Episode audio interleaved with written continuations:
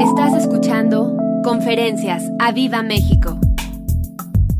Espíritu de Dios, ven a este lugar. Levanta tus manos. Espíritu Santo, gracias por tu presencia. Gracias. Gracias por nunca abandonar esta iglesia. Gracias porque la lámpara sigue encendida, Señor. Gracias, precioso Espíritu Santo, por el mover que nos has permitido ser testigos. Por tu mover, por tu gracia, por tu gloria. Espíritu de Dios, yo te pido que esta mañana tu presencia sea fuerte en este lugar. Que todos los rincones de esta construcción, del estacionamiento hasta la otra esquina, en todo el auditorio, en cada butaca y cada corazón, tu presencia hoy sea evidente. Espíritu Santo, ven a este lugar. Dile, ven, ven a mi vida. Espíritu de Dios, ven. Espíritu Santo, derrámate en esta casa. En esta casa te amamos, te anhelamos y te deseamos con todo nuestro ser. Di Espíritu Santo, despierta mi espíritu. Despierta mi espíritu. Espíritu de Dios, despierta los espíritus que aquí están. El espíritu de los servidores, el espíritu de la congregación, el espíritu de cada persona que está aquí. Espíritu de Dios, despierta mi espíritu, dile. Vamos, díselo, despierta mi espíritu. Despierta mi espíritu. Señor, despierta mi espíritu. Despierta mi espíritu. Precioso Dios. En el nombre de Jesús. Amén y amén. Puedes tomar tu asiento. Gracias. Tra- traigo un buen de libretas porque eh, el Espíritu Santo me ha traído el último mes, me ha traído de arriba abajo eh, en su presencia, lo cual le agradezco mucho. Entonces empecé a sacar cosas que él me hablaba, empecé a sacar mis libretas, ahora uso el iPad en los cuadernos virtuales y antes usaba libretas. Mi esposa en un cumpleaños me regaló esta que dice, Revival starts with me. El avivamiento empieza conmigo, dilo. El avivamiento empieza conmigo. Y tiene ahí un número, 365 días. Y eso es diario, diario, para que el Señor te hable todos, todos tus días. Revival starts with me. Dile al que está al lado, el avivamiento empieza contigo. El avivamiento empieza contigo. El Espíritu Santo es Dios. El Espíritu Santo es Dios. El Espíritu Santo es real. Iglesia, el Espíritu Santo es real. El Espíritu Santo es una persona. En la Biblia vemos todas las características de una persona dada al Espíritu Santo. Y Él es una persona. El Espíritu Santo es Dios. Te lo vuelvo a decir, el Espíritu Santo es Dios. Él no es solo una fuerza, Él no es solo un poder, Él no es solo un viento que de repente puedes sentir así como que, ay, sentí una brisita, es Él. El Espíritu Santo es Dios. Y el Espíritu Santo se manifiesta. El Espíritu Santo es poderoso. El Espíritu Santo es Dios. Amén. ¿Lo creen? Y si no lo sabían, dile al lado, el Espíritu Santo es Dios. El Espíritu Santo es real. El Espíritu Santo es una persona. Eso ya como que lo dudaron, pero no. Ok, ok. Así que el Espíritu Santo es, es Dios, el Espíritu Santo es real, el Espíritu Santo es una persona, el Espíritu Santo es mi todo, el Espíritu Santo está aquí. Amén. Amén. Y si le vas a aplaudir, que sea con ganas. Eso, No espero menos de mi casa, de Aviva México, la mejor casa del mundo. Sí. Estaba, y ahora saco esta. Entonces, estaba leyendo estas primeras páginas y me encontré una frase de Charles Spurgeon, el tan nombrado príncipe de los predicadores del siglo XIX, y me encanta esta frase, yo la apunté ahí hace bastantes años, bueno, no tantos, y traigo ahí una diapositiva que, que, tenemos ahí bien bonita que hacen los de medios, gracias Luis Antonio. Dice, ahora he concentrado todas mis oraciones en una. Y esa es esta. Que pueda, di que pueda. Otra vez, que pueda. Que pueda yo morir a mí mismo. Y dilo fuerte, y vivir solo para ti, Jesús. Otra vez dilo, que pueda yo morir a mí mismo y vivir solo para ti, Jesús. ¿Alguien alguna vez ha hecho una oración de este estilo? ¿Alguien ha estado tan emocionado en su vida que dice, Señor, yo me quiero dedicar a ti? Yo quiero, independientemente de lo que hagas para, vivir, seas abogado, director de empresa, eh, eh, no sé, este, cerillo en un súper, lo que sea, eh, chofer, la actividad que sea, independientemente, que alguien que hayas llegado a una oración así donde digas, yo quiero vivir para ti Jesús, siempre, yo quiero pertenecerte. ¿Alguien ha hecho una oración así? ¿Alguien, ahora, alguien ha sentido eso? A lo mejor no has hecho la oración, pero has, has, sentido, yo quiero dedicarme a ti, Señor. ¿Quién dice, alguna vez eso? ¿Alguna vez han dicho, yo quiero vivir para ti, Jesús? El domingo hicimos muchos pactos con el Señor. Yo te voy a buscar y todos, sí, tú Señor, lléname y tú lléname. Y ese es alguien que quiere vivir para el Señor, ¿sí o no? Es alguien que entra en una emoción, eh, que entra en un punto donde te lleva esta emoción a decir algo. Y ese puede ser, Señor, yo te quiero seguir para siempre. A mí me marcó una vez una oración de mi pastor. Yo tenía, yo creo que 17 años, y él invitó a parte de su equipo a que lo acompañara a predicar. Yo no era parte del equipo, pero me anexaron porque dijeron lleven a su Timoteo y yo era el Timoteo de líder de jóvenes. Entonces entramos antes de ir al Congreso y dijo, reúnanse, vamos a orar. Se hizo una ruedita, éramos poquitas personas. Y el voz empezó a orar y de pronto se postró y dijo una oración que marcó mi vida. Él dijo, Señor Jesús, pase lo que pase, siempre te voy a amar. Y eso me marcó. Y yo creo que muchos de ustedes en algún punto de la vida han deseado seguir a Jesús hasta el final. ¿Cierto? Esta frase lo, lo dice. Vivir solo para ti, Jesús. Vivir solo para ti, Jesús. Y yo voy a ir directito al meollo de esta conferencia. Yo te quiero decir, seguir a Jesús hasta el final, escucha bien, es seguir a Jesús hasta el final, sin fluctuar, cumpliendo tu misión, tu llamado y propósito, solo es posible con el Espíritu Santo. Seguir a Jesús hasta el final sin fluctuar, cumpliendo nuestra misión, llamado y propósito, solo es posible con el Espíritu Santo. Solo yo no puedo. Así se llama esta conferencia. Yo solo no puedo. Yo solo no puedo. Así que vamos a Zacarías 4, todos traen su Biblia.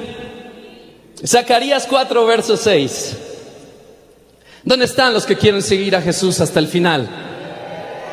Ok, y yo confío que vamos a ver más manos y que esto te va a impulsar a seguirle, pase lo que pase, pase lo que pase hasta el final, cumpliendo tu misión, tu llamado y el propósito que con el cual él te ha formado, cumpliendo todo eso hasta el final, sin fluctuar, sin echarte para atrás, sin, sin desidia, sin decir, híjole, es que esta iglesia como que ya no, como que es la otra. No, no, no, seguir a Jesús es también seguir donde Él te planta. Esta es mi mejor casa. Esta es la mejor casa para mí, para ti, porque el Señor aquí nos ha plantado. Zacarías 4, verso 6. Entonces respondió y me habló diciendo, eso, la reina Valera, esta es palabra de Jehová a Zorobabel, que dice, no con ejército, ni con fuerza, sino con mi espíritu, ha dicho Jehová de los ejércitos. No con ejército, ni con fuerza, sino con mi espíritu, ha dicho Jehová de los ejércitos. Te lo repito, no con ejército, ni con fuerza, sino con mi espíritu, ha dicho Jehová de los ejércitos. Y vamos a leerlo desde atrás donde dice, esta es palabra de Jehová a... Y vamos a cambiarles, esta es palabra de Jehová a Roberto, a Manuel, a Larisa y a cada uno de los que estamos aquí. Di tu nombre. Di, esta es palabra de Jehová a Roberto. A Leonel, exacto. Di tu nombre. A David, a Monse, a Quique, a José, a Isaac, a Toño, a Lili. No con ejército ni con fuerza, sino con mi espíritu, ha dicho Jehová de los ejércitos. Y traigo una diapositiva ahí en la versión traducción, lenguaje actual. Me gustó mucho. Dice Zorobabel, día tu nombre. Roberto. Luis, no hace falta que seas poderoso, ni necesitas un gran ejército. Lo único, di lo único, lo único que necesitas es mi espíritu. Yo soy el Dios Todopoderoso y te aseguro que así es. Lo único que necesitas es al Espíritu Santo. Amén. Amén. Esto te tiene que quedar bien clavado. Este mensaje es para todos aquellos que algún día dijeron, Señor Jesús, yo te quiero seguir hasta el final. Yo te quiero seguir sin mirar hacia atrás. No me importa qué pase. Esto es para aquel que ha pasado por dificultad en su vida y ha sido sanado, ha sido restaurado, ha sido ayudado por Dios y dice, yo te voy a seguir. Es para aquel al que ha dicho, Señor, si me ayudas de esta, yo te sigo para siempre. Es para aquel que se sabe hijo de Dios. ¿Dónde están los hijos de Dios? Amén. Muchos. Gracias, Señor.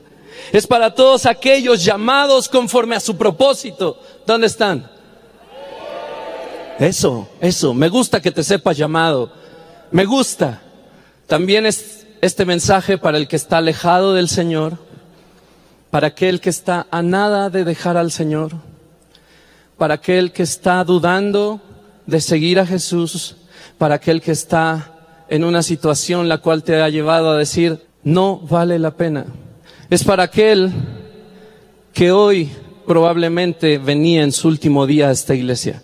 Y allá en casa donde nos están viendo, en YouTube, en Facebook, probablemente es para ti que te vas a que te quieres suicidar, que piensas suicidarte el día de hoy. Y dices, yo ya, yo ya, ya no quiero seguir a Jesús, gracias Leo. Alguna vez lo dije, pero ya no, no vale la pena. Esto es para ti. Ahora he concentrado todas mis oraciones en una y esa es esta, que pueda yo morir a mí mismo. Y ese que pueda deja una puerta súper abierta. Porque bien podrías y bien no podrías hacerlo. ¿Cierto? O porque un día recibiste al Señor, ya eso es seguir a Jesús hasta el final. No, ¿verdad? Y todos aquí o la mayoría han dicho, yo quiero seguir a Jesús hasta el final, ¿cierto? ¿O no? Ok, perfecto.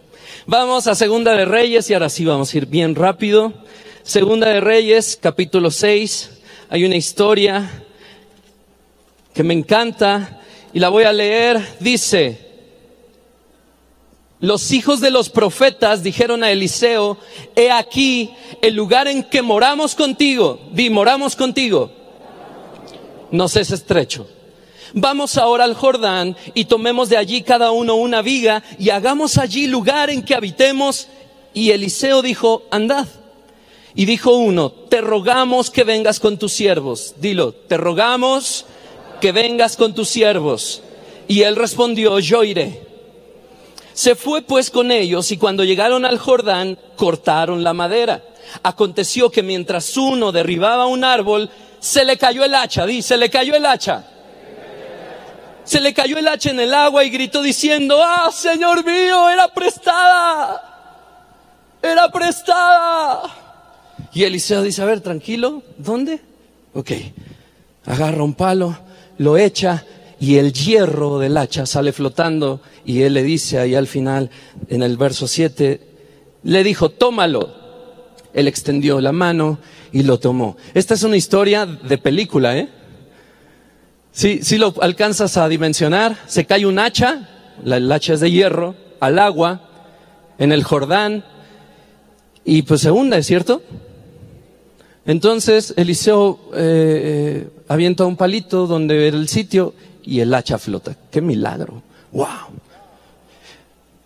el contexto de esto está bonito porque Eliseo era el guau de los profetas, el guau de la profecía, y la profecía estaba en auge y había escuelas de profetas.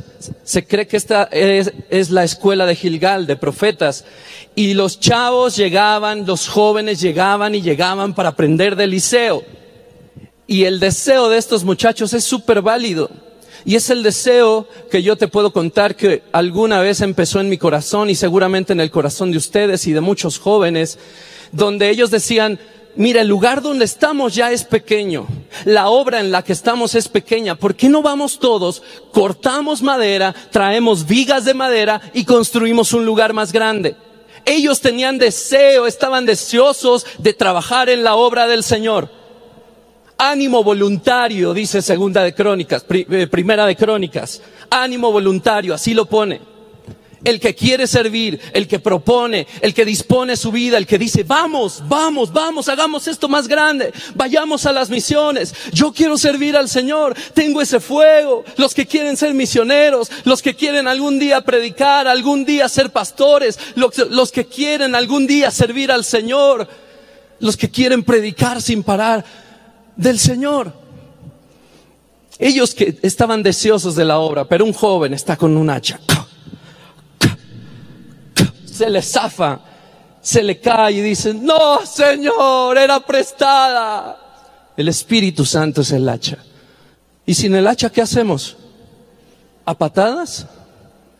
¿A qué? ¿A puñetazos? ¿Con otro palo? ¿Qué hacemos? El hacha es el Espíritu Santo. Dilo, el hacha es el Espíritu Santo. Y el joven dijo, no, Señor mío, era prestada.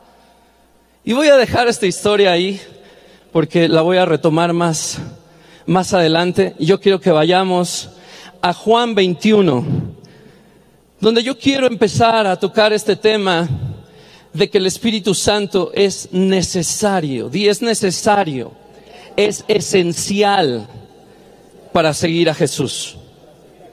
Y es esencial el Espíritu Santo para seguir a Jesús. Otra vez, es esencial el Espíritu Santo para seguir a Jesús. Ahí está Juan 21. Dice el verso 15.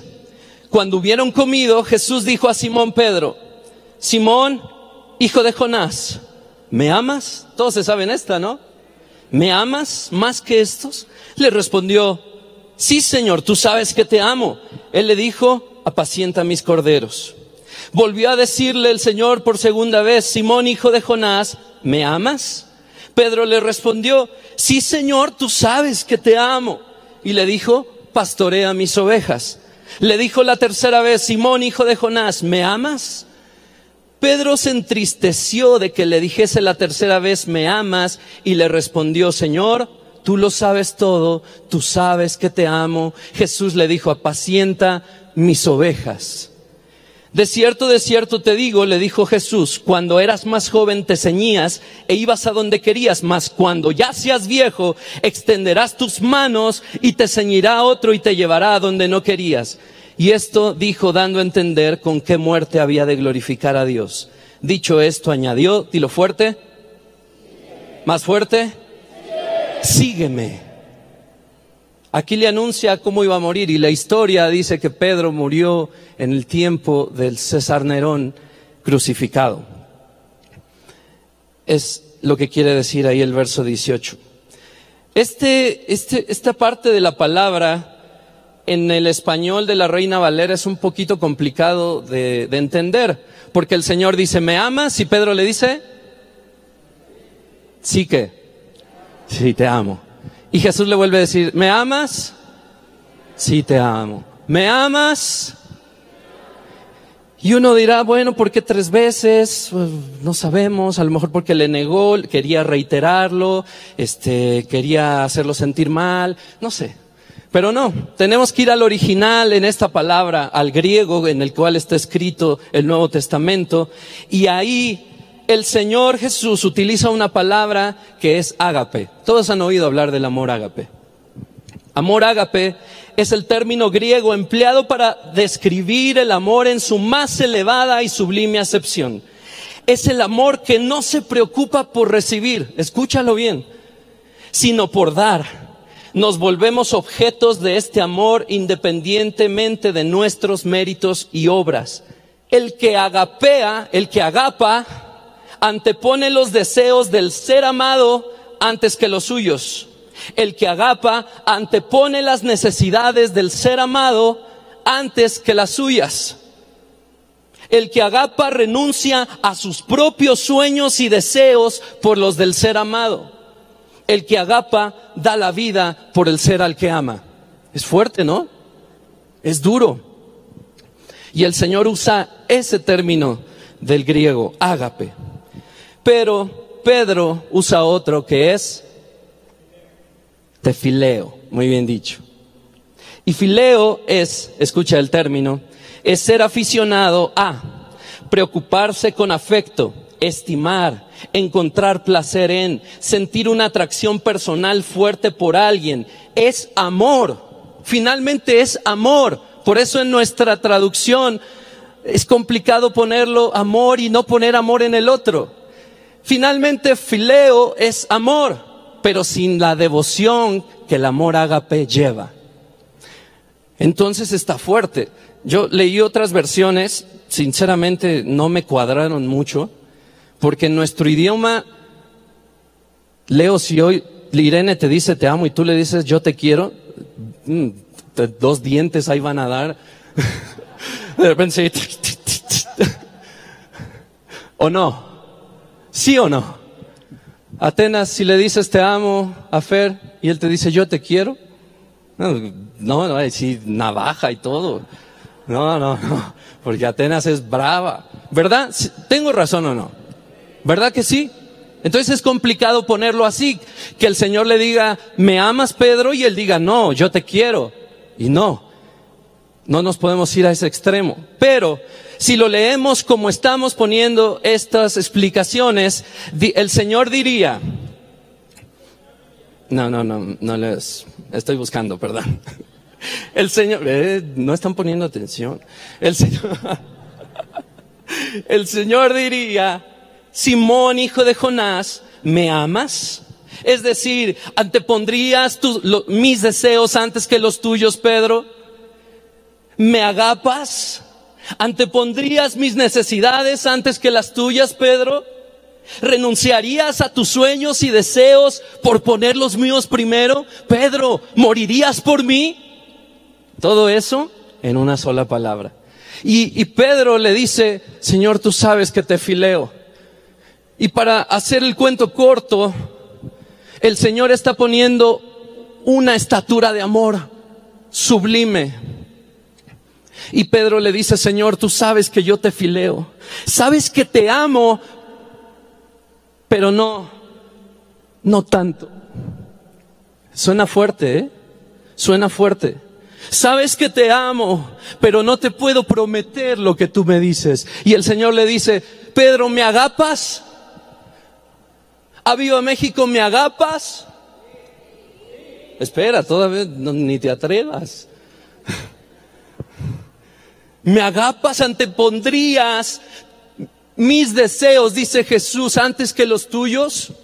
¿Morirías por mí? Pedro, antepondrías mis necesidades antes que las tuyas, renunciarías a todos tus sueños, a todo lo que eres por mí, por mis sueños, por mis planes. Y Pedro le vuelve a decir, Señor, tú sabes que te fileo. Yo te amo, pero no puedo llegar a ese nivel. Y entonces, ahí en la tercera vez encontramos que Pedro llora. ¿Por qué Pedro llora? Aquí no se entiende también. Porque la tercera vez el Señor baja su nivel. No el nivel de amor que él tiene, sino para que Pedro pueda comprometerse. Y dice, Pedro, ¿me fileas? El corazón de Pedro yo me lo imagino que se rompe porque Pedro no le puede comprometer un amor más allá y le dice, Señor, tú lo sabes todo te fileo. Pero quiero que te des cuenta que las tres veces el Señor no le niega el llamado a Pedro. No le dice, ¿me agapas? No, te, te fileo, tú sabes. Ah, no, entonces no. A ver, Jacobo, ven, ¿tú quieres mis ovejas? No, le da el llamado las tres veces, no importa que pero tenemos que entrar en un contexto de este punto de la historia. Vamos a Mateo 26 y vamos bien rápido todavía. Mateo 26, verso 31. Mi Biblia dice, Jesús anticipa la negación de Pedro. Y vamos a leer del 31 al 35. Entonces Jesús les dijo, todos vosotros os escandalizaréis de mí esta noche porque escrito está, heriré al pastor y a las ovejas del rebaño, y las ovejas del rebaño serán dispersadas. Pero después que haya resucitado, iré delante de vosotros a Galilea. Y Pedro, como bien conocemos a Pedro, el que no piensa antes de hablar, el que es arrojado, el que eh, eh, muchos quisiéramos ser como Pedro, el que se avienta de la barca. Sí, yo creo que eres tú, Señor, yo quiero dar un paso en el agua. Pedro se anticipa a contestar y le dice, escucha, aunque todos se escandalicen de ti, yo nunca di. Yo nunca me escandalizaré. Y Jesús le dijo, de cierto te digo que esta noche antes de que el gallo cante, me negarás tres veces. Le dijo Pedro, espérate espera, no te anticipes, me vas a negar hoy. Y Pedro le dijo, todavía se animó, aunque me sea necesario morir contigo, no te negaré. Y todos los discípulos dijeron lo mismo. Todos los discípulos dijeron lo mismo. Y entonces viene la historia del Getsemaní donde el Señor con una tristeza agarra a Pedro, Jacobo y Juan y se los lleva y le dice, está triste mi alma, oren. Y él se va a orar, a entregar su voluntad delante de Dios, regresa y ¿cómo están ellos tres? Dormidos. Hablamos que horas, minutos antes ellos le, le dijeron, yo no me escandalizaré de ti, no te negaré aunque me sea necesario morir.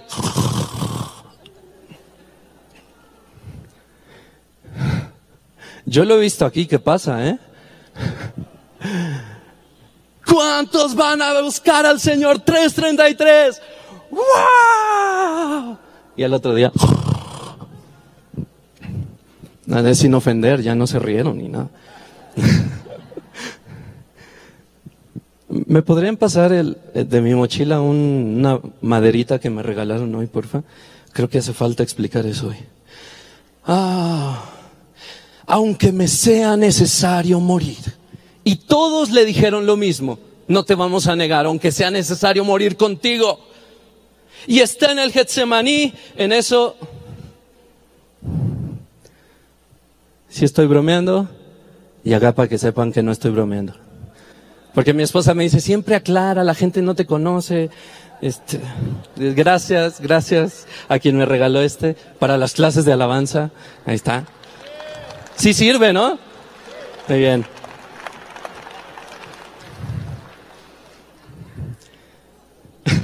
Entonces les decía del 333 y todos bien puestos y al otro día no pasa nada. ¿Ok? Ay, Jesús. Y está en el Getsemaní. Y llega Judas. Y llega Judas y entrega al Señor. El Señor antes de eso regresa tres veces con estos tres eh, eh, eh, que no se paran a orar. Ya los ve y dice, ya, descansen. La hora ha llegado. Y llegan a apresar a Jesús. Llega Judas, lo entrega, dice la palabra que con muchas personas de espada. Había mucha gente y yo quiero que te pongas en los pies de este punto de la historia donde había una persecución que no lo crees. Los cristianos no vivían como vivimos hoy. Los cristianos tenían que ir con cuidado. No cuando fue el Señor a resucitar a Pedro, a, a Lázaro, Tomás le dicen, ¿en serio vamos a ir allá? ¿Nos van a matar? Ok, vamos a morir todos con Lázaro. Había persecución. Y en eso los discípulos ven llegar a toda esta gente.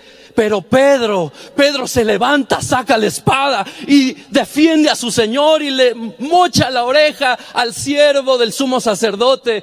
Y el Señor le dice, ¡Ey! No, sana al siervo. Y le dicen, tienen que entender que esto tiene que pasar, pero quiero que te fijes en la actitud y en el corazón de Pedro. Pedro era aguerrido, Pedro era fiel, Pedro era fuerte, Pedro era un hombre que le había jurado lealtad al Señor y él pretendía cumplirlo. Él pretendía cumplir cada una de sus palabras. Porque el Hijo, este hombre, el Hijo de Dios, al que le hemos reconocido, hemos andado por tres años con Él, yo no le quiero fallar, Señor, así me sea necesario morir, yo voy a morir contigo y no te negaré, yo no me escandalizaré. Él de verdad lo sentía, de verdad quería cumplir esa palabra. Pero ¿cómo se llama la conferencia? Yo solo no puedo. En el verso 56, ahí ya de la mitad, dice entonces todos los discípulos, ¿qué dice? Dejándole huyeron. Seguimos en la misma historia. Apresan al Señor Jesús, lo arrestan. Y entonces todos los discípulos dejándole qué? Los mismos que horas atrás dijeron, aunque me sea necesario morir contigo, no te negaré. Todos los discípulos le dijeron lo mismo. Ellos mismos, a las horas o minutos, no lo sé, dejándole, huyeron. Porque cuando la persecución se vuelve como una olla de presión que tú ya no la puedes controlar, que dices esto se va a salir de control, donde cuando la enfermedad viene a tu vida y dices, no, pero si Señor está conmigo y ahora yo ya siento que no le puedo seguir. Cuando en tu casa hay problemas y dices, no, no vale la pena ir a la iglesia más. Porque a mí no me bendice como el que está sentado al lado mío. Yo ya no voy a ir a la iglesia. Yo ya no voy a seguir a Jesús.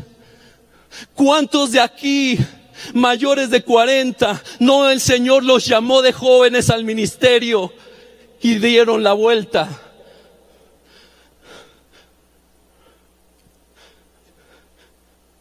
Te hablo de experiencia porque a mí me pasó. y arrestan a Jesús y todos huyen. La olla de presión al tope. Los que, los que prendieron a Jesús le llevaron al sumo sacerdote, el verso 57 del, del capítulo 26 de Mateo, llevaron al sumo sacerdote Caifás a donde estaban reunidos los escribas y los ancianos. Mas Pedro le seguía de lejos, dilo. Mas Pedro le seguía de lejos. Quiero enseñarte a un Pedro que es fuerte y que va más allá, que tenía intenciones, que él prometió algo y, dijo, lo voy a cumplir. y ahí va atrás la persecución con todo lo que daba. Ya habían agarrado al maestro, ya habían agarrado al que los demás odiaban, ya habían agarrado al que querían matar, ya lo habían agarrado. Entonces, si se encuentran un cristiano, acaben con él. Y Pedro siguió, y Pedro siguió, los demás huyeron.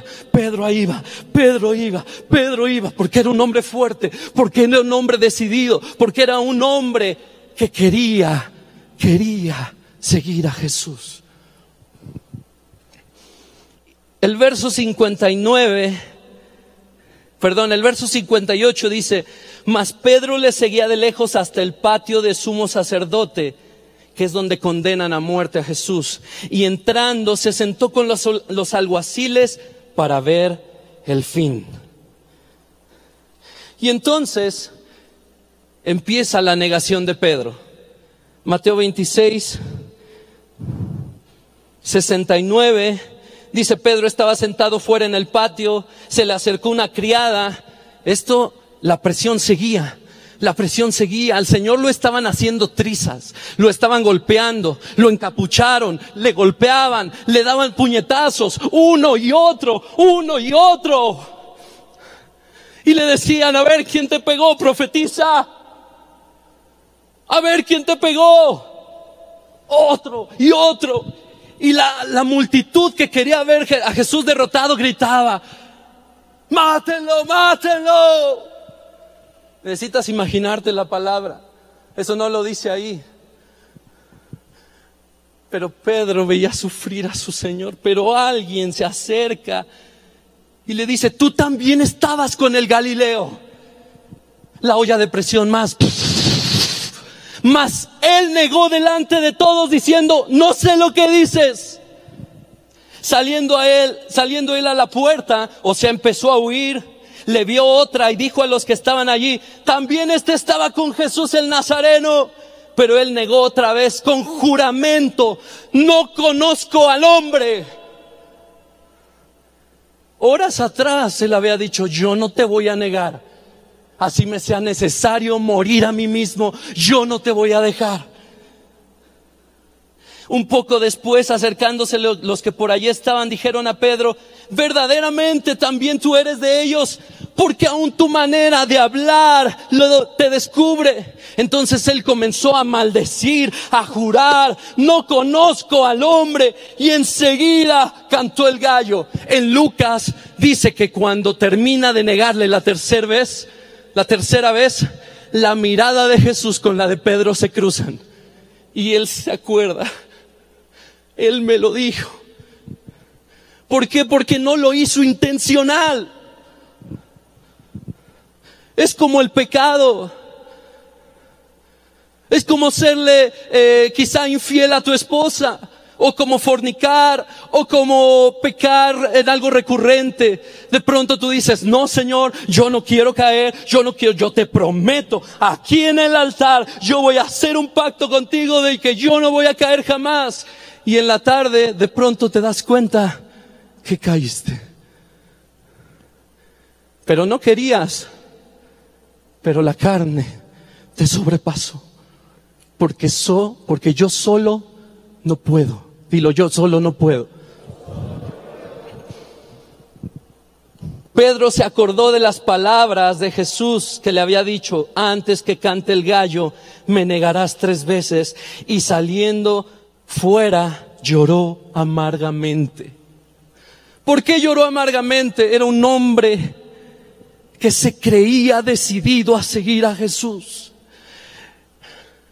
como muchos hombres y mujeres aquí, una y otra vez nos atrevemos aquí a, prometer cosas, a buscar de Dios, a dejar el pecado, a dar promesas económicas o lo que sea que te acerques a prometer y el lunes ya se te acabó el espíritu.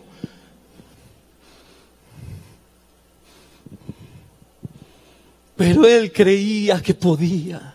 Él creía que podía. Y duró él fue el que llegó hasta donde la olla estaba más en su punto. Y dice la palabra de Dios que todos los que seguían a Jesús vieron de lejos morir al Señor. ¿Puedes entender lo grave de eso? Todos los que le seguían, excepto el libro de Juan, dice que estaba María Magdalena, María la esposa de Caifás, la, madre de Jesús y Juan. Todos los demás de lejos, porque la persecución... ¿Se acuerdan que les expliqué la vez pasada que lo primero que hace el Señor cuando resucita es ir por los suyos? Porque todos se dispersaron, ¿se acuerdan? ¿Se acuerdan de Cleofas y su compañero? El camino de Maús. Todos se dispersaron. Ni Pedro le vio morir de cerca. El que le juró primero ir hasta la muerte con él. Pero quiero que te pongas un poquito en los zapatos de Pedro antes de juzgarlo por decir, Señor, te fileo. Cuando tú engañas, cuando tú haces mal a alguien y necesitas pedir perdón, ¿es fácil? No, ¿verdad? Le das la vuelta, vienes por aquí, lo ves bajar de esa escalera, dices, ay, el baño es por allá, ¿verdad? Y te vas por allá, le das vuelta una y otra vez en México para los de las redes, aquí se dice, ah, vas como perro con la cola entre las patas. Así. ¿Y qué es que qué le digo? Es que qué le digo? Así andaba Pedro. Imagínate que traicionas a Jesús y de pronto te enteras que muere. Se ha de ver quebrado el corazón de Pedro una oportunidad más para pedirle perdón. Una oportunidad más. Cuando las mujeres van a la tumba y la ven vacía, van con los discípulos y estaba Pedro y Juan y el que salió corriendo primero, ¿quién fue? Pedro, lean la palabra. Pedro, Pedro le dicen, no está el cuerpo, ¿qué? Y sale pero corriendo. Y yo creo que era gordito porque Juan le ganó. Yo creo que era gordito, no como yo. Esbelto. Pero era esa necesidad de necesito arreglarme con él. Así como fue el Señor por Cleofas y su compañero, fue por todos. Dice Corintios que fue por 500 al mismo tiempo. Y la ocasión de Pedro y otros discípulos, en el cual también estaba Juan, ellos estaban en una barca.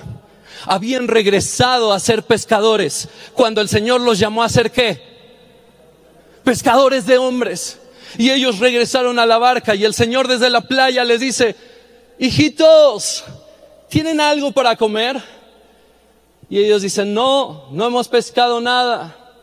Echen la red del otro lado. Y Juan dice, es el Señor. Y Pedro es el primero que sale. Es Él. Y esto es agua. Él sale y empieza a nadar. Y llega a la orilla. Y tú crees que le dice, Señor, perdóname. Llega a la orilla y, ah, perdóname, te fallé.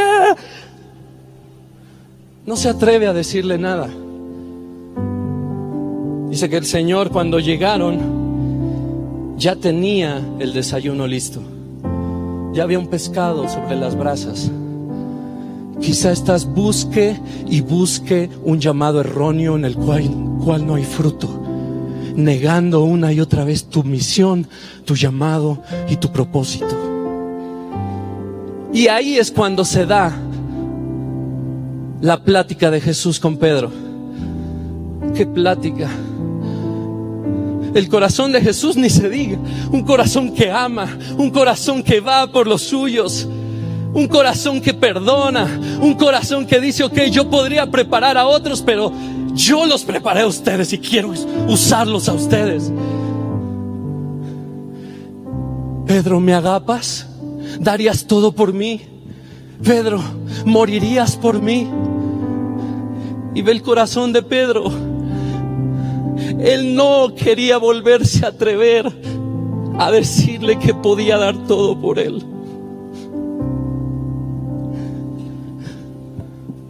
Y yo me he atrevido.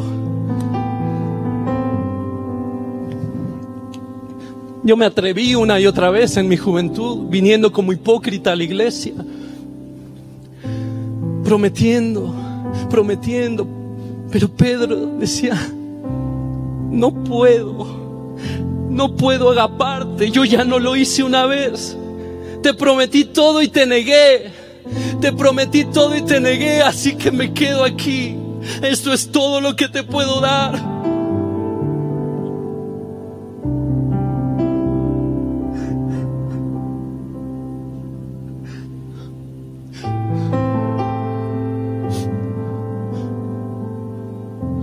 Jesús te dice, ¿me agapas?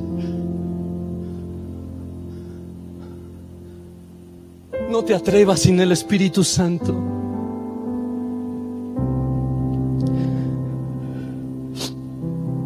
Por todo esto, Pedro no le puede prometer más.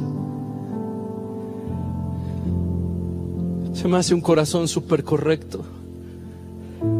Pero el Señor el Señor le sigue entregando su llamado. Apacienta, gracias David. Apacienta mis corderos. Apacienta mis ovejas. Y aquí vemos un antes y después de los discípulos. Resucita el Señor, los junta y les dice en Hechos 1.4 estando juntos, les mandó que no se fueran de Jerusalén, sino que esperasen la promesa del Padre. ¿Quién es la promesa del Padre? ¿Quién es la promesa del Padre? El Espíritu Santo. Dice, no se vayan de Jerusalén, sino que esperen, esperen al Espíritu Santo. Esta promesa la oíste de mí, dice Jesús. Juan ciertamente bautizó con agua mas vosotros seréis bautizados con el Espíritu Santo dentro de no muchos días. Y Hechos 2, Hechos 4, perdón. Hay un texto que no lo vamos a leer completo porque es largo y no hay mucho tiempo. Donde yo veo un Pedro que ahora lo leo y digo, wow, wow, el Espíritu Santo ya había venido. ¿Te acuerdas? Hechos 2 del 1 al 4. Cuando llegó el día de Pentecostés estaban todos que unánimes juntos y de repente vino del cielo un estruendo. ¿Cómo le haces vos? No me sale a mí. Y de repente vino del cielo un estruendo como de un viento recio que soplaba, el cual llenó, de fuerte llenó toda la casa donde estaban sentados. Se les aparecieron lenguas repartidas como de fuego, asentándose sobre cada uno de ellos. Maravillas, cosas locas, cosas que nuestro razonamiento no podrían entender si hoy las ves. Unos se irían, otros se irían hablando mal de esta iglesia. Yo quiero que en esta iglesia pasen maravillas día tras día en nuestra casa, que el cojo se levante, que los enfermos sanen, que la gente tiemble del Espíritu, que los sedientos del Espíritu se atrevan a ser libres en su presencia.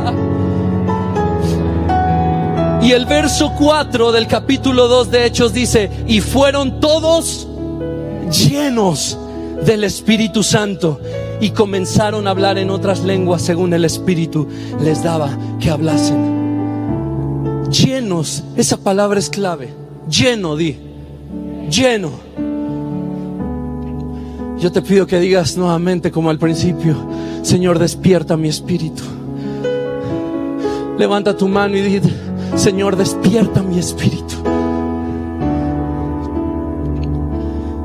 En Hechos 4, ahora sí, encuentro un Pedro que digo, wow, ellos son llenos del Espíritu Santo. En ese momento Pedro se pone de pie, da un speech impresionante y tres mil personas se unieron a los que seguían a Jesús. Tres mil personas. ¿Lo puedes dimensionar? Sería esto lleno con un piso de arriba. Todas cuando Pedro habló lleno del Espíritu Santo, testificando de Jesús, de su amado, porque ahora sí podía hacerlo, lleno del Espíritu Santo, tres mil se convirtieron. Dijo el Señor Jesús, sin mí no pueden hacer nada. ¿Qué hicieron cuando el Señor murió? Nada. Huir. Cuando resucita, vuelve a instruirlos. Vuelve. Y no es que antes no hubieran hecho nada. Ya el Señor los había mandado en 70, en grupos de 70, y habían sanado, habían hecho maravillas por donde iban compartiendo el Evangelio, pero estaba el Señor. Pero ahora Pedro lleno del Espíritu Santo. El verso 8 dice, Pedro lleno del Espíritu Santo del capítulo 4. Pedro se levanta, predica, tres mil se convierten, de pronto va por Juan, nos dice ahí en Hechos, va, va con Juan caminando, van al templo que se llamaba la hermosa, encuentran a un cojo y le dicen, no tengo oro ni plata, pero lo que tengo te doy, levántate en el nombre de Jesús. Se levanta como testimonio del poder del Espíritu Santo, entra al templo y todos le reconocían. La persecución seguía, tienes que saberlo. La olla de presión. Y entonces la gente empieza a hablar están predicando de Jesús resucitado. Somos sacerdotes, están predicando de Jesús. Están predicando. Hagan algo, hagan algo. Y en el templo. Y entonces mandan a, a encarcelar a Pedro y Juan. Les dan oportunidad de que se defiendan delante del Sanedrín, del consejo y Pedro da un speech que te mueres. no, es que te hayan invitado, ¿eh? No entraron hacia el patio y había unas sillas acoginadas. A ver si entonces los vamos a juzgar. ¿Un café? ¿Quién? ¿Un té? ¿Qué, ¿Qué te ofrezco para que no se te seque la boca? No, había persecución. Había el mismo riesgo de muerte que los días anteriores cuando había muerto el Señor. Y Pedro lleno del Espíritu, el verso 8 del capítulo 4 puesto hoy se nos interroga acerca del beneficio hecho a un hombre enfermo, de qué manera éste haya sido sanado. Escuchen bien lo que dice. Sea notorio a todos vosotros y a todo el pueblo de Israel que en el nombre de Jesucristo de Nazaret, a quien vosotros crucificasteis y a quien Dios resucitó de los muertos, por él este hombre que era cojo está en vuestra presencia sano. Este Jesús es la piedra reprobada a quien ustedes asesinaron. En ninguno hay salvación. En ninguno, ningún otro hay salvación. Pedro solo con el Espíritu Santo pudo agapar a Jesús. Aquí Pedro está agapando a Jesús probablemente ya no tuvo que abrir la boca y decir, Señor, ya puedo agaparte. Pero cuando la olla de presión de la persecución estuvo, Él tuvo la valentía, Él tuvo la fuerza, Él tuvo el fuego que es el Espíritu Santo para no volverle a negar nunca más. Solo no puedo, yo solo no puedo. Necesito al Espíritu Santo. Apláudele fuerte al Señor.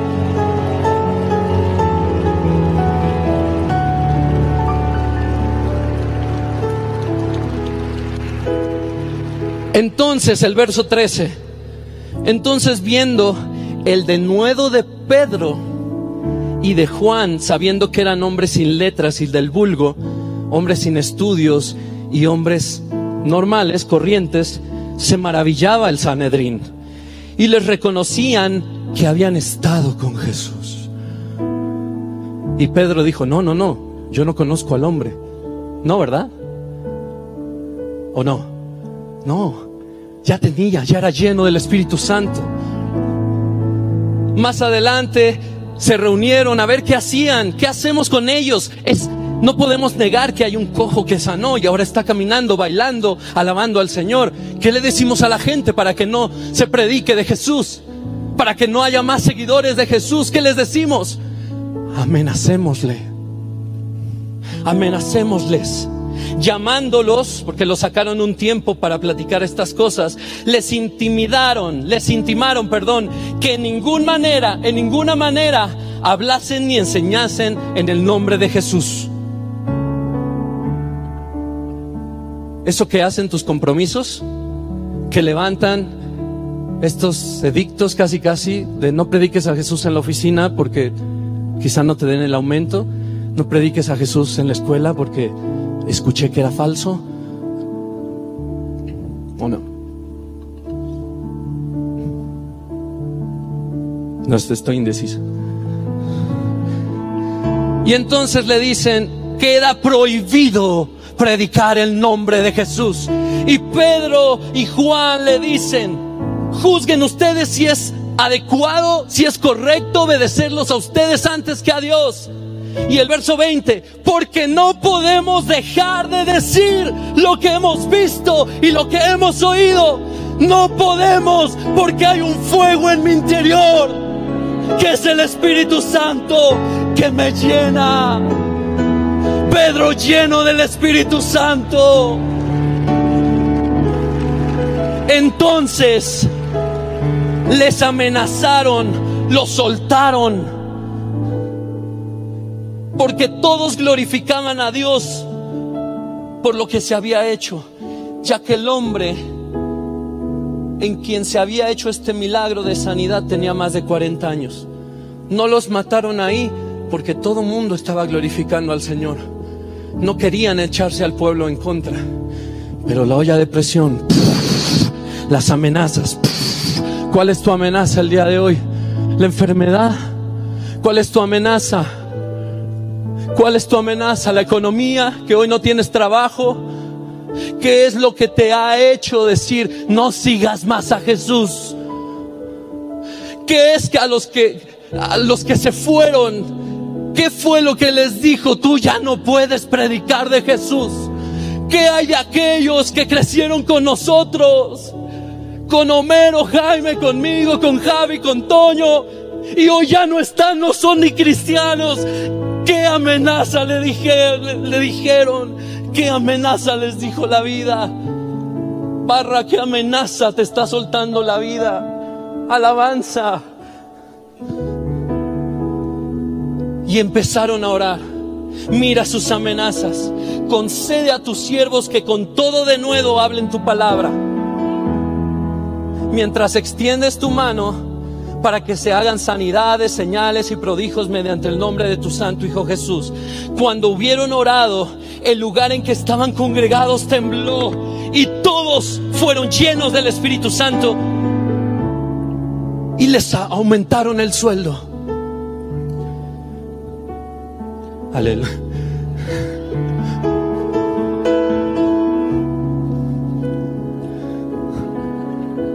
No fueron llenos del Espíritu Santo y hablaban con denuedo la palabra de Dios. Te voy a decir que es denuedo. Es osadía para hablar, expresarse sin reservas libertad de palabra, con franqueza, un valor entusiasta. Así que ellos tenían amenazas de muerte, pero ellos dijeron, Señor, danos la habilidad de hablar de Jesús. Y fueron llenos del Espíritu Santo y predicaban con denuedo, con valentía, sin importarles lo que viniera. No debes de servir a Jesús de acuerdo a cómo te va. Sirve a Jesús, no importa qué pase lo que pase, yo te voy a amar, Jesús. Pero no te atrevas a decirlo si no estás lleno del Espíritu Santo. Ya casi acabo, perdón que me he extendido. Yo quiero decirte esto. Todos los cristianos tienen al Espíritu Santo, pero no todos están llenos del Espíritu Santo. Debemos desear alcanzar esa plenitud debemos desear alcanzar esta plenitud. Sed llenos del Espíritu Santo.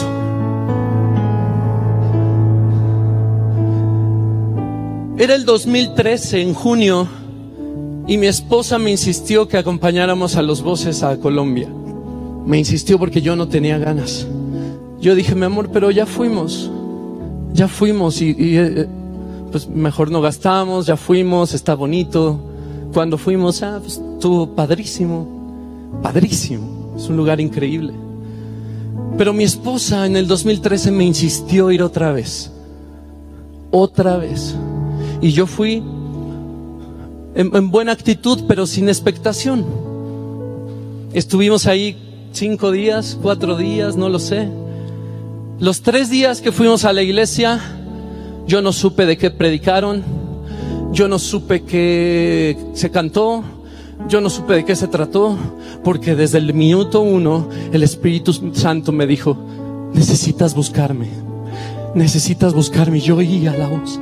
Y yo en las conferencias me la pasaba llorando. Pero sin oír la conferencia, yo oía al Señor, necesitas buscarme, necesitas conocerme. Y eso me partía el corazón casi, casi le saco mi credencial de Aviva México y le digo, pero si sabes que, que mi pastor es Fernando Sosa, ¿verdad? ¿Cómo que no te conozco? Llegué el primer día a la iglesia, me senté a mis 15 años, yo solo llegué a la iglesia y pasó una persona rodando así, tres andaban recorriendo todo el auditorio, corriendo, este, el de acá temblaba, el de acá hablaba en lenguas.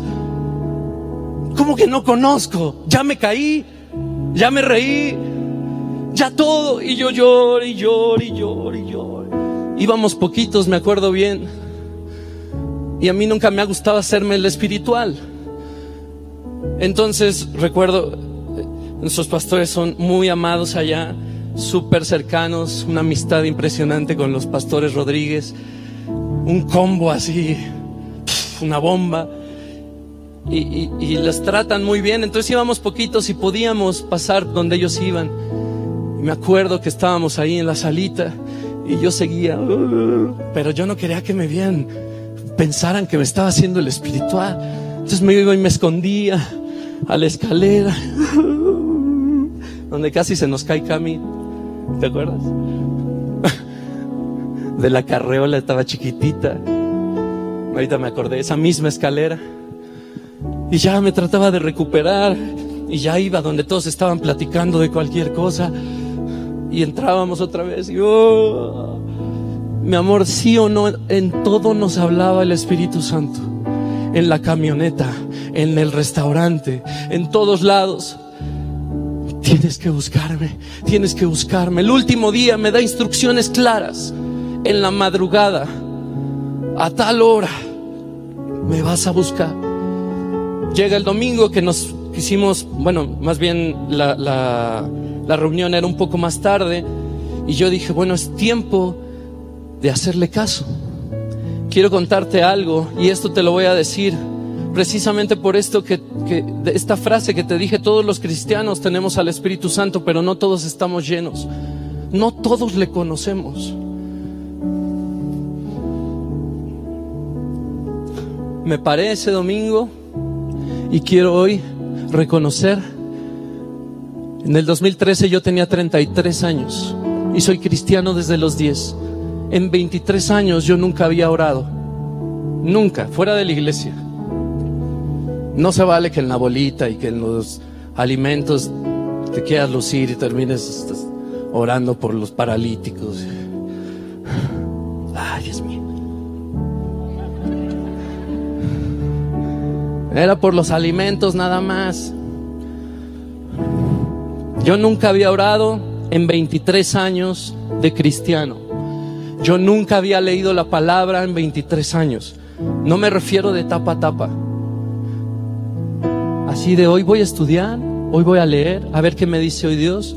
No, yo la abría y no entendía nada. Nada. 23 años.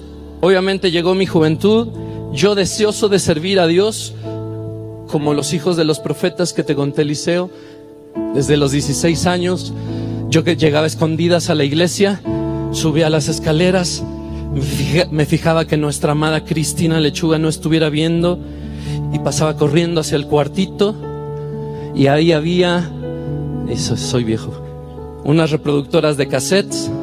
Yo no trabajaba en la iglesia, evidentemente me iba de pinta para ir a meterme a la iglesia. No hagan eso, si los veo aquí los corro. Y era un estuche como de este tamaño, cabía uno, dos, tres, cuatro, cuatro conferencias del pastor, tum, tum, tum, tum, metíamos la portada, lo cerrábamos y lo guardaba y lo guardaba. deseoso de estar en el servicio del Señor. 16 años, 17, no sé, pero de ahí para abajo. Pero llegó mi etapa difícil. Yo les decía a los adolescentes hace poco, hay etapas de cambio y van a ser difíciles. La universidad, tuve una novia que no era cristiana, de, de estar aquí en la alabanza, yo no era director de alabanza, de estar aquí, llegué a sentarme en la última fila del Teatro Las Torres. Se me hizo muy fácil un día decir quiero servir a Jesús, pero yo no conocía al Espíritu Santo. Y cuando en Colombia escucho al Espíritu Santo decirme, búscame, búscame, que me dice la hora, no, eso antes de decirme, un domingo, perdón que entre tanto detalle, me siento en la cama en el hotel y digo, bueno, Señor, gracias, yo sé que me has estado hablando, bueno, gracias, gracias por la cama tan bonita, este, gracias, ah, ya salió el sol, qué bonito, wow. Gracias por mi esposa. Gracias por estarme hablando. Cinco minutos. yo pensé que llevaba dos horas. Me volví a dormir. Y yo dije, es un buen comienzo. Un buen comienzo. Ya al fin oré cinco minutos. Llegamos a México. Mi esposa es testigo de que el Señor ese domingo nos habló hora, lugar, manera, formas. Y llegué a México. Y le dije, Señor, de madrugada puse mi despertador. Soy músico. En ese tiempo estaba de músico de tiempo completo. Mi cerebro carburaba a las 11 de la mañana. Y me dice en la madrugada, 4, 4.30, ahora 3.30. y suena ya estando en México el despertador, yo con muchas ganas, con un fuego que era el Espíritu Santo que no dejaba de decirme, me tienes que conocer. Vi la hora y dije, esto es inhumano. Apagar. Y despierto, mi esposa se iba como a las 8 de la mañana, despierto y yo sentí que había plantado a la novia en el altar. Un sentimiento tan horrible y me metí al cuarto de televisión. Había una caminadora que funcionaba, funciona como, este, como perchero. Estaba la tele, un sillón. Y yo ahí entré y empecé a hablar con el Señor, eh, puse mi iPad, empecé a cantar y yo le decía, gracias, gracias, yo siento un fuego y no quiero que esto se apague. Yo quiero conocerte, Espíritu Santo. Pero mi mente no dejaba de pensar en el trabajo. Me había ido de vacaciones, ahora tenía cosas que entregar. Y yo no dejaba de pensar eso y entendí por qué el Señor me quería de madrugada. Espero que Dios te esté hablando. Que el espíritu de los que duermen se esté despertando. Yo le pido al Espíritu Santo que sientas un fuego en tu interior mientras hablo. No lo detengas. El Espíritu Santo me estuvo enamorando. Y al día siguiente yo le dije, Señor, e-, ese día orando le dije, Señor, por favor ayúdame, yo no te quiero dejar plantado otra vez.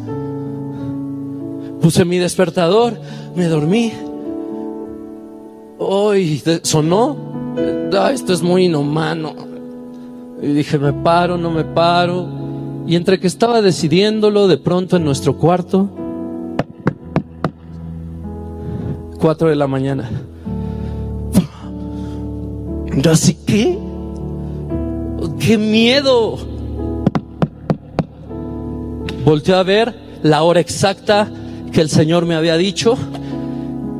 Primero guardé silencio, dije, quizá fue el vecino. No. ¿Qué, qué habrá sido? El Espíritu Santo. El Espíritu Santo está tocando a mi puerta está tocando a mi puerta. Corrí, me bajé de la cama, corrí, me encerré ahí donde estaba la tele y eso que hoy es el cuarto de oración. Me postré y le dije, Señor, yo no sé buscarte. Nunca he orado en mi vida, no sé ni qué decirte, pero te quiero conocer, ayúdame. Esas palabras se me grabaron. Así las dije. Yo no sé qué decirte, pero enséñame. Y empecé a orar, y empecé a orar. Un día, otro día, las maravillas empezaron a pasar. Yo te voy a contar cosas rápidamente que nunca he contado No porque me dé pena, sino porque la gente no le entiende. Y yo pido que aunque sea uno, un espíritu hoy sea despertado para buscarle, para conocerle, para ser lleno del Espíritu Santo y seguir a Jesús hasta el final de tus días. Uno de ellos, yo ponía mi... Ah, ese primer día duré dos horas orando. Cuando vi la hora, yo así, wow,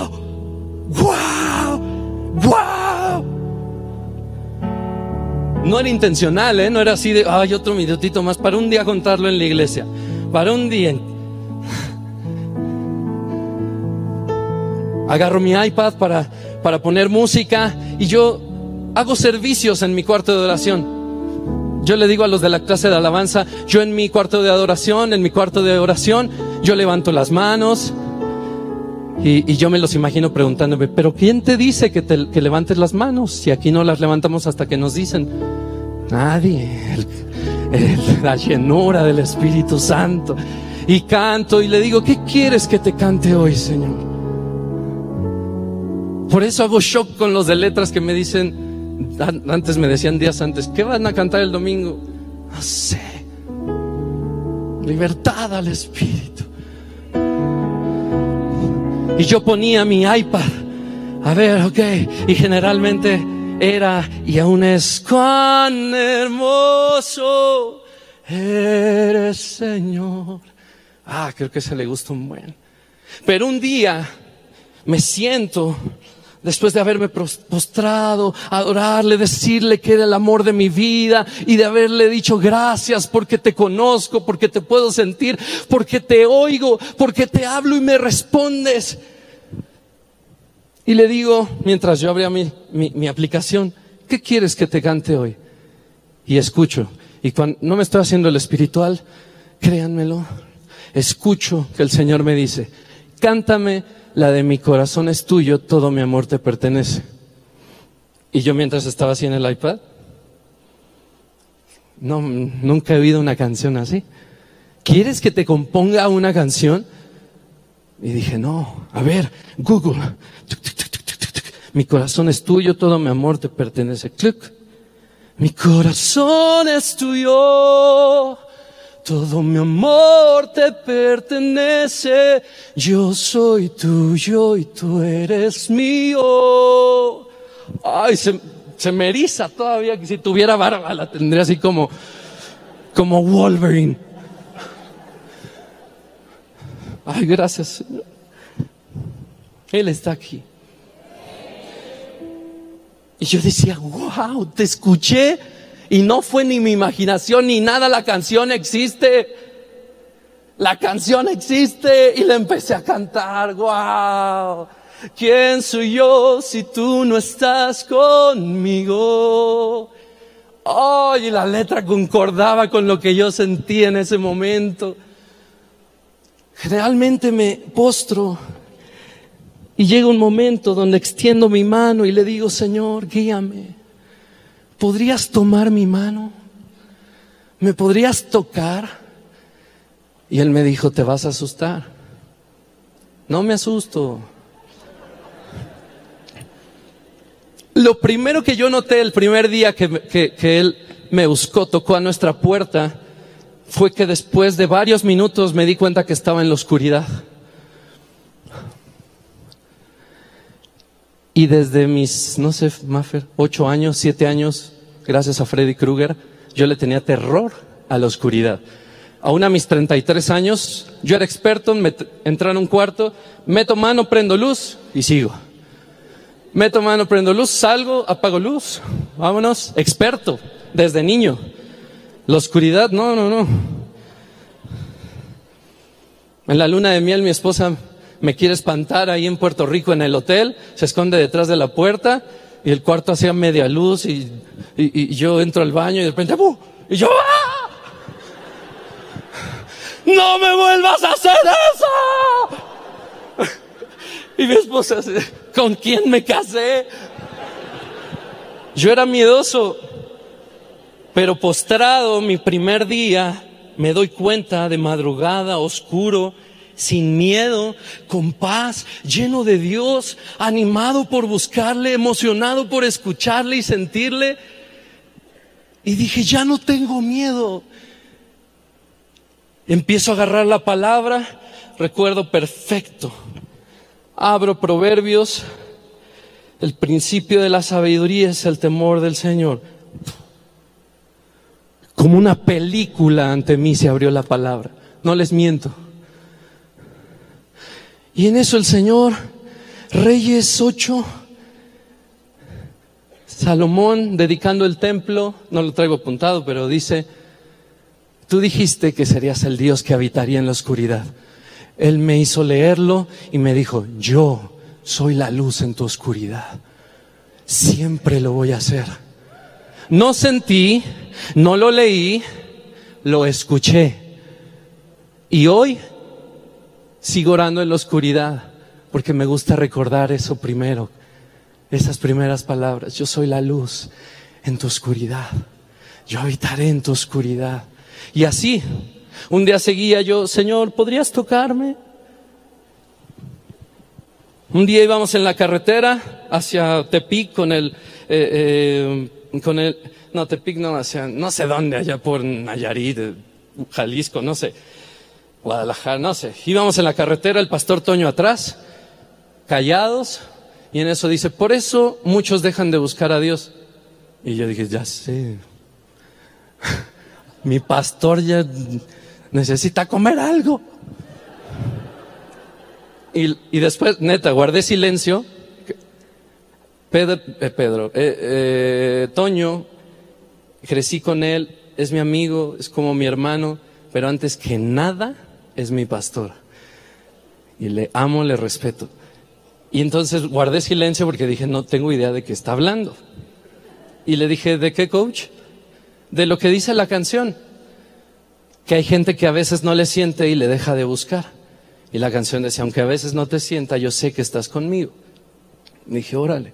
Y yo en ese tiempo estaba, pero con un fuego. En mi cuarto pasaban maravillas. Un día agarro el iPad, eh, termino de adorar, me siento y cuando me siento, siento que me elevo.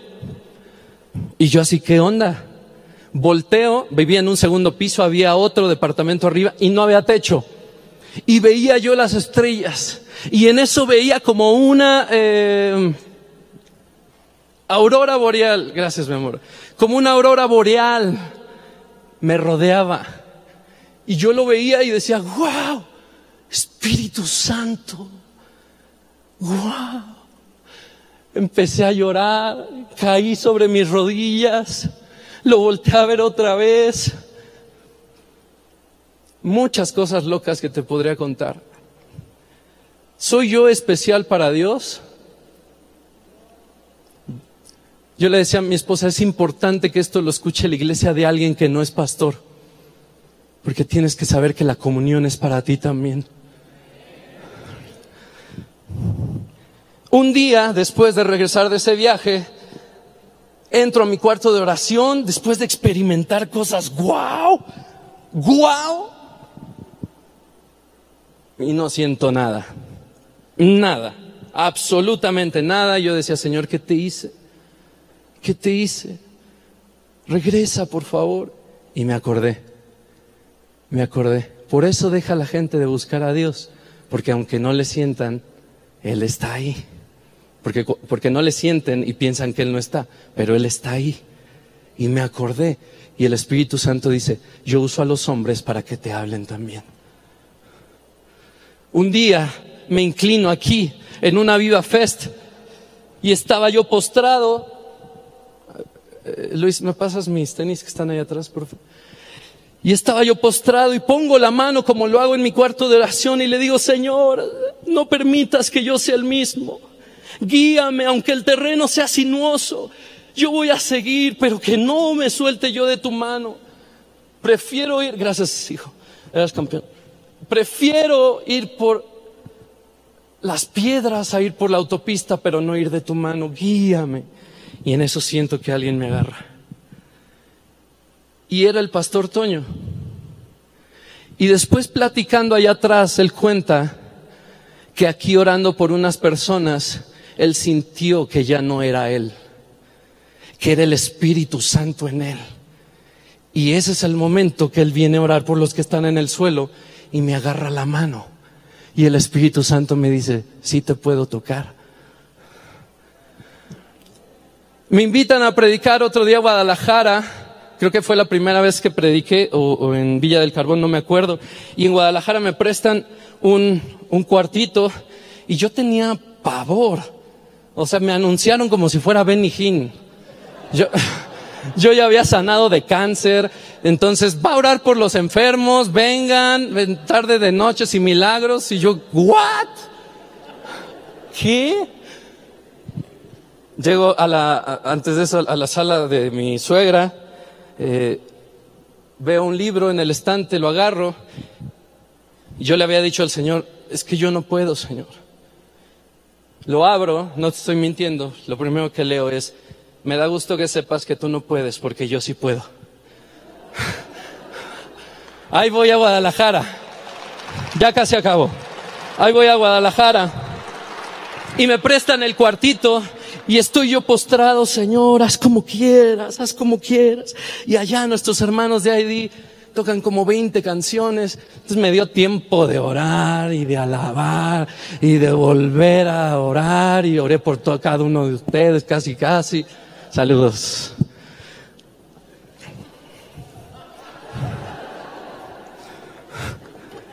Este, y en eso yo tenía mucho nervio. Creo que sí fue la primera vez que prediqué, ¿verdad? Y estaba yo postrado y en eso siento una mano en mi espalda. Y yo dije, chin, ya vienen por mí. Me incorporo y la puerta seguía cerrada. Y dije, wow. Y me volví a postrar, todavía no me, me toca. Y vuelvo a sentir la mano y dije, gracias Espíritu Santo. Sentir, toca el de al lado. Así, así. Mi amor es testigo.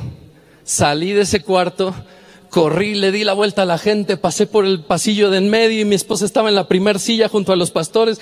Le digo, mi amor, mi amor, mi amor. Estaba la adoración. Mi amor, el Espíritu me acaba de tocar. ¿Sí o no? Muchas, muchas que me podría seguir. Y traigo estos tenis porque el que busca al Espíritu Santo se le ve, se siente y hasta algo físico cambia. Yo traía de ese baje de Colombia dos zapatos muy bonitos, medio caros para nosotros en ese momento, de piel. Los quería traer, pero los regalé hace un tiempo. Y y como a la semana de que el Señor está, está buscándome, buscándome, buscándome, y yo lo buscaba y le encontraba y hablábamos y me postraba, porque yo en 23 años no había aprendido lo que es postrarme delante de Él. Y las puntas de esos zapatos que eran guindas, de pronto volteo, pues los amaba. Por alguna razón tengo un amor a los zapatos que luego te contaré, un trauma de niño. y las, las puntas rayadas. Y yo así, no manches, oye mi amor, mira, pues que estoy todo y estoy... Net, de verdad, de verdad, se los prometo delante de Dios que ahora cuando caminaba yo decía, a ver, no, no es eso. A ver en las escaleras, no, ¿qué es? Y luego otros zapatos de allá de piel, cafés igual, o sea, ya inservibles, ya ni, ni, ni bolearlos. De hecho, los regalé porque los guindas los mandé en tintar, quedaron, pero de mercado. Estaban enteritititos. Ya no los podía usar y yo decía, pues, ¿qué está pasando? Me postraba.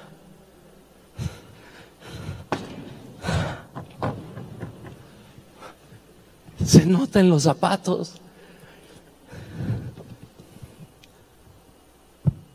¿Sí ven? Y yo no quiero venir a hablarles de Roberto, esto es hablar del Espíritu Santo, lo que hace en un hombre cualquiera. Un hombre, como dice, del vulgo y sin letras. Estos, cuando los compramos, son de piel. estaban preciosos, ya están así. Me los pongo un sábado y saliendo del DEPA, yo dije, mejor me voy a llevar otros porque me voy a terminar postrando como siempre y se me van a maltratar. Me los quito, me pongo otros, regreso para salir del DEPA y el Espíritu Santo me dice, si esos zapatos te van a apartar de mí, tíralos a la basura. Regresé y me los puse. y me postré. Y ahí están, rayados de la punta. Ahí están, si quieres verlo. Lo, de plástico, pues ya es una basura.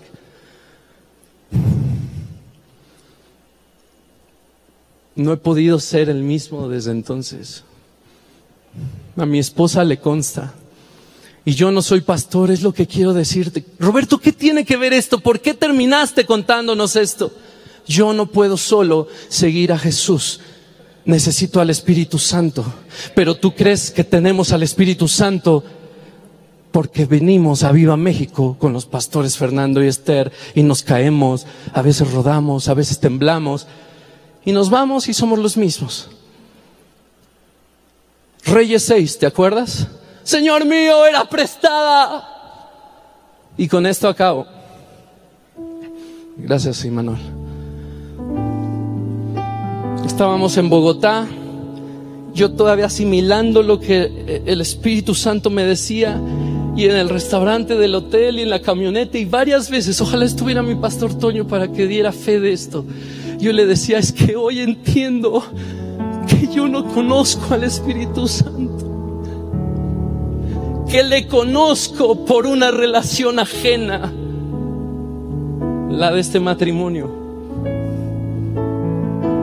¿Han leído sus libros?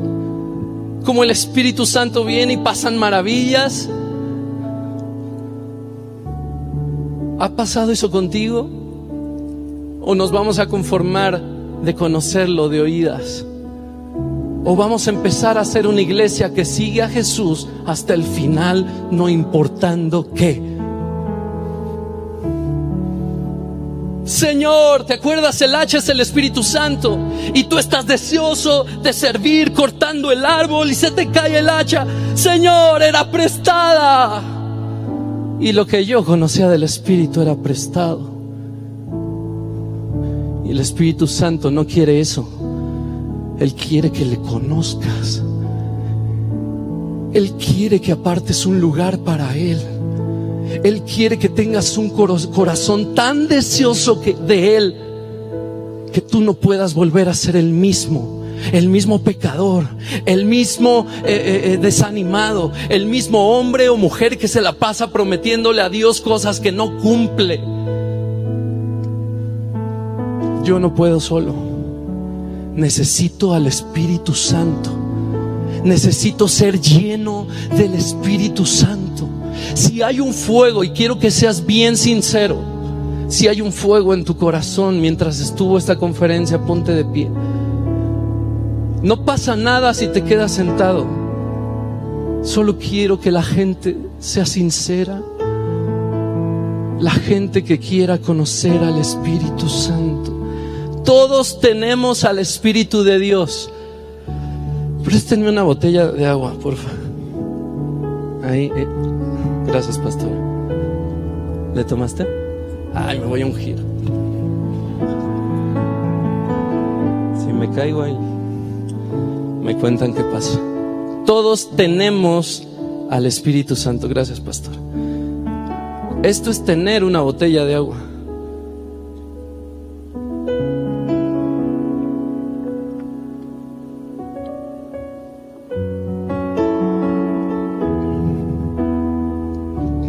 Esto es ser lleno de agua. Tú tienes al Espíritu Santo. Es las arras de tu herencia. El adelanto de lo prometido. El adelanto de lo que veremos al final, eh, después del último de nuestros días. Pero estar llenos. Iglesia, les prometo me estoy alargando de más y, yo digo, si es la última vez que me invitan, pues digo, perdón, perdón. Pero tengo una carga genuina de que los jóvenes no sean tontos como yo fui. Con deseos de conocer al Espíritu, de, de, servir a Dios desde mis 15 años. Yo llegué a esta iglesia y yo dije, yo quiero servir a Dios. Y a mis 33 me pongo a orar por primera vez. A mis 33 empiezo a escuchar la voz de Dios. Hasta mis 33. Y yo digo, ¿qué pude haber hecho si a mis 18 no hubiera hecho tanta estupidez y me hubiera dedicado a Dios? Hoy estoy como Pedro y Juan, intentando a veces subirme a lo que antes era. Productor, ingeniero de grabación y mezcla con un Grammy, eh, nominado como 14 veces, no lo sé. Y compramos y compramos equipo. Y me siento en la barca y no hay ni peces. Y el Señor en la orilla, hey, ¿tienes algo para comer? Ese no es tu llamado. Tira la red del otro lado. Ageo y Zacarías es impresionante. Cuando el pueblo de Dios está cautivo y es liberado por el edicto del rey Ciro, estos dos profetas se levantan. Y Zacarías ya leímos, no necesitas un ejército, no necesitas ser poderoso. ¿Qué necesitas? El Espíritu Santo.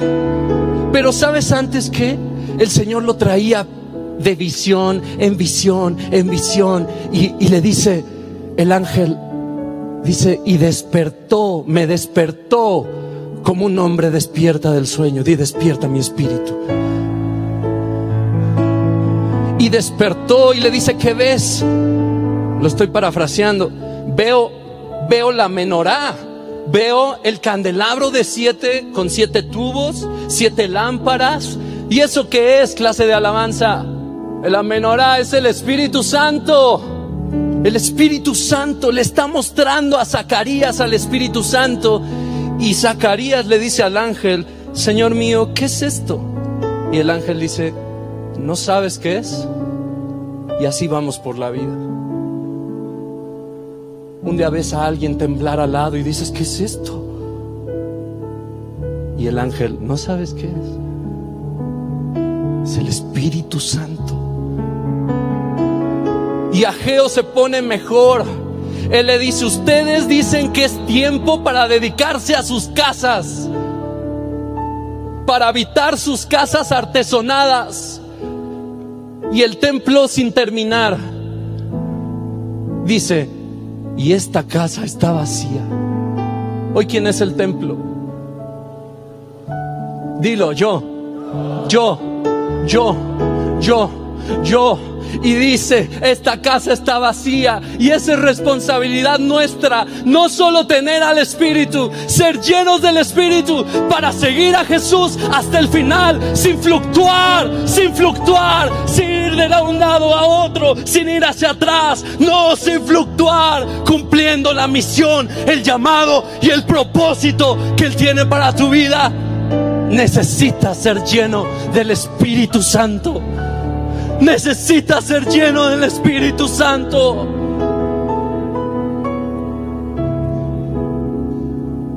O es tiempo de que se dediquen, diría la versión 2020, a sus negocios.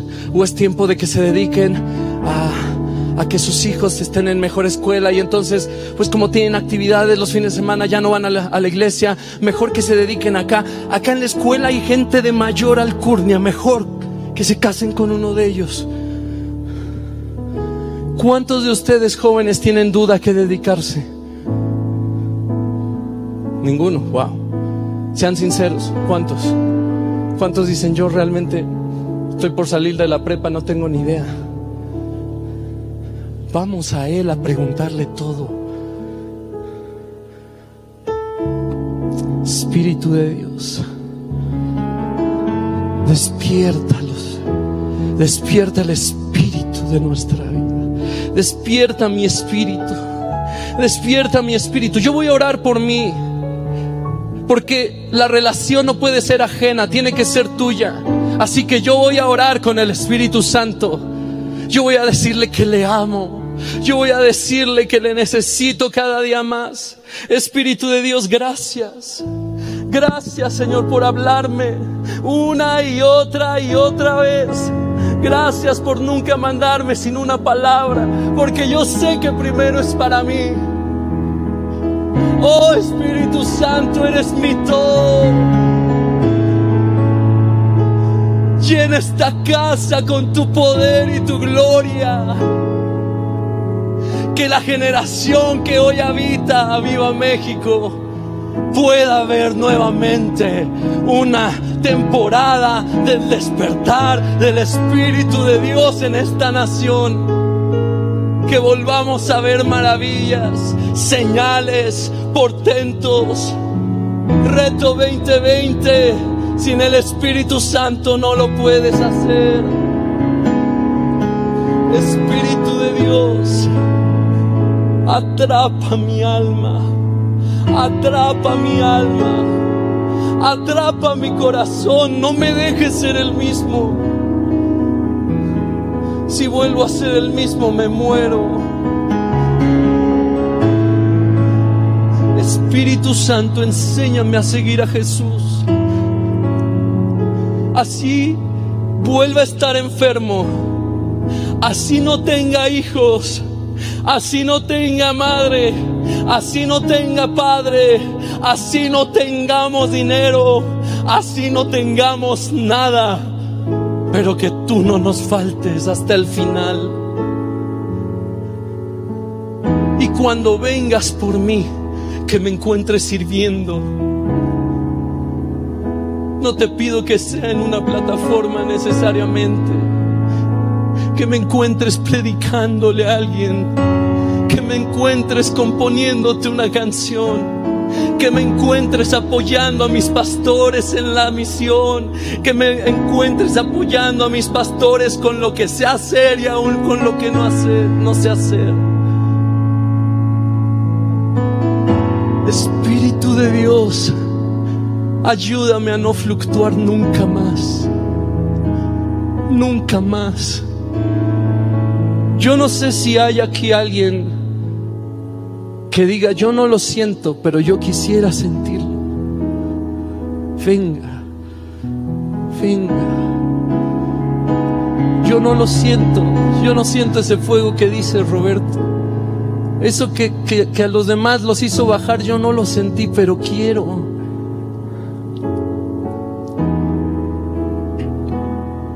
Vamos, vamos a adorar y antes de empezar, ter, terminar esta reunión, hombres, escuchen. Hace unos años, sigue ahí con Dios, sigue ahí con Dios. Hace unos años, la pastora Esther el Espíritu a través de la pastora Esther atravesó mi corazón con una palabra. Ella me dijo, Roberto, tú tienes que ser proveedor de tu casa, pero de lo primero que tienes que ser proveedor es de la presencia de Dios para tu familia. Sacerdotes de Dios, no te puedes quedar ahí apático le pido al Espíritu Santo que te dé la llenura para agapar a Cristo hasta el final. En el nombre de Jesús. Espera nuestra próxima emisión de Conferencias. ¡A Viva México!